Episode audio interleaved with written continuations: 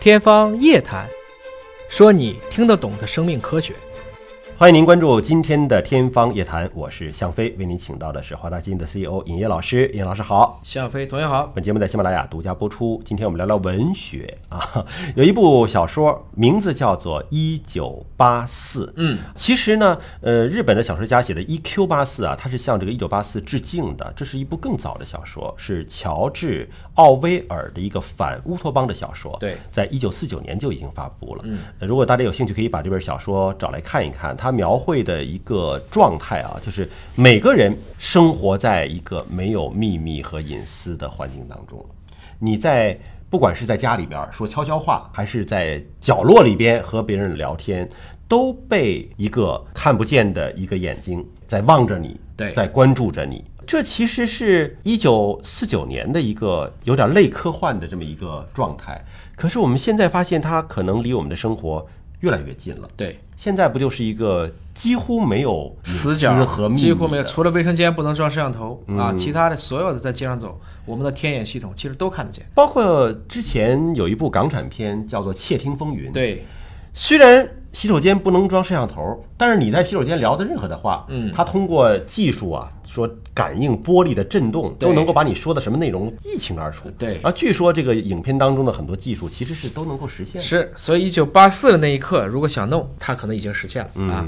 当然，一九八四这个书我也看过，他当时也讲了一句话：我们唯一能控制的就是大脑内部的几个立方厘米。嗯，他说的就是你的脑当年还没有办法被检测。嗯，换言之，他们至少思想还可以自由。那如果随着技术的发展，是不是连想一想这回事儿都会变得公开透明呢？所以，不管是扎克伯格还是马斯克，他们两个人在过去都已经发表了读心术啊。嗯，一个就是脑机接口，另外一个是柔软的线。说起来都是用大脑去控制电脑、控制手机，甚至马斯克打算明年年底前开始做人体测试了。嗯，马斯克也是第一个说出来 AI 我们要小心。嗯，但是同时他又做着这他些自己又做这非事儿常 crazy 的这些实验。换言之，如果我们这些大脑，我们隐私的最后防线也被突破了，那我们这些人存在在这个世界上的意义又是什么呢？对，我们说两个背景啊，一个是扎克伯格啊、f 嗯 a c e b o o k 的创始人，他投资的一个脑机接口的研究，它实际上是直接从你的神经元提取思想，并且转换成文字。就你想吧，你在这儿想，你不用说话，不用眼神交流，我直接把你想法变成文字就写出来了。那马斯克也是，马斯克是已经发明了一种柔软的线，这种线呢，未来可能会植入你的大脑，并且。直接用你的思想来操控手机或者是操控电脑，他打算直接做人体实验了。对，呃，所以这两个背景一说，大家就发现，可能在一九四九年这个小说里边描绘的场景，在不久的将来技术上完全可以实现。一九四九年的一九八四已经实现了。对，它只是监测你的肉体物理上啊，的。对对对，现在研究的是一九八四年守住的那东西也要被突破了。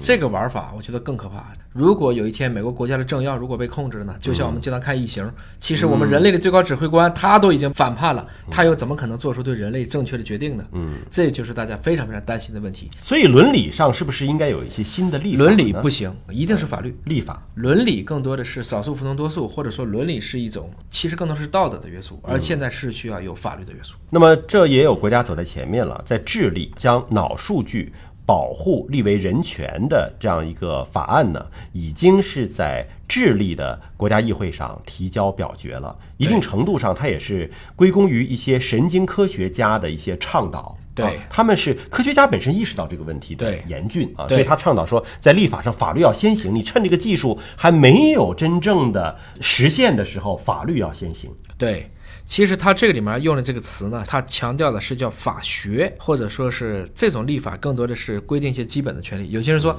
创新就不能立法，其实不是那么回事儿。规则很多的时候确实是不可能立在创新前面，但是基本的法学，你比如说人类不能研究一个灭绝人类的技术，这个东西还需要等着创新吗？再怎么创新，我们也不能把自己以我们毁灭自身为代价去做创新，就这样一个意思。比如说，他现在就提出了几种说应该去维护而不能够伤害的一个对权利，对一个是认知的自由，没错对吧？我们去学习、去认知，应该有自己的一个自由，对还有一个是心灵的隐私，嗯，因为我们知道现在的文学作品越来越知道塑造人物不能够全是坏人或者全是好人，对人是复杂的、综合的，对吧？好人可能有心里最阴暗的一面儿，坏人可能有心里最柔软的地方，是所以你心灵的隐私的这一部分应该是得到一个保护的。对还有就是心灵的完整。对你说我非要把你所有的坏的部分都剔除，变嗯成一个完人，不可能的。那你这个人的心灵就不完整了，对吧？还有就是心理的连续性。免得被篡改了，我就好像喝酒断片儿一样，对吧？对把某一段意识抽取了，等于你自己的过往变成了一个断章取义了，这是是被篡改了，这也不行啊！听起来都像是科幻小说里对未来人的权利的保护。 其实我们在过去一些异想天开的，今天勉为其难的，到未来就习以为常了。嗯，而我们看见了这些东西，凡人只要能想之事，必有其他人将它做出来。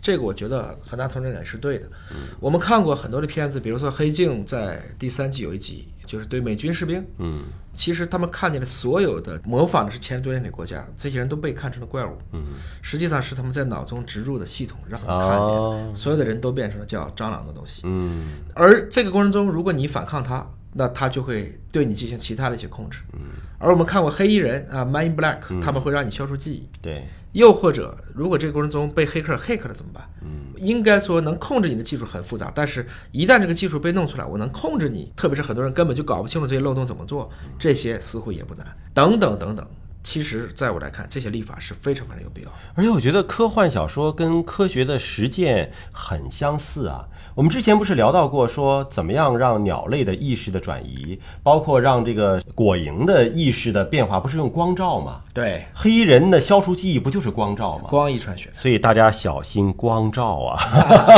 不一定什么光一照，你这想法变了啊！感谢您关注今天的节目啊，我们希望呢，还是通过法律伦理的约束，相信呢，人类是有管理自身技术发展的能力的。那么下期节目时间我们再会。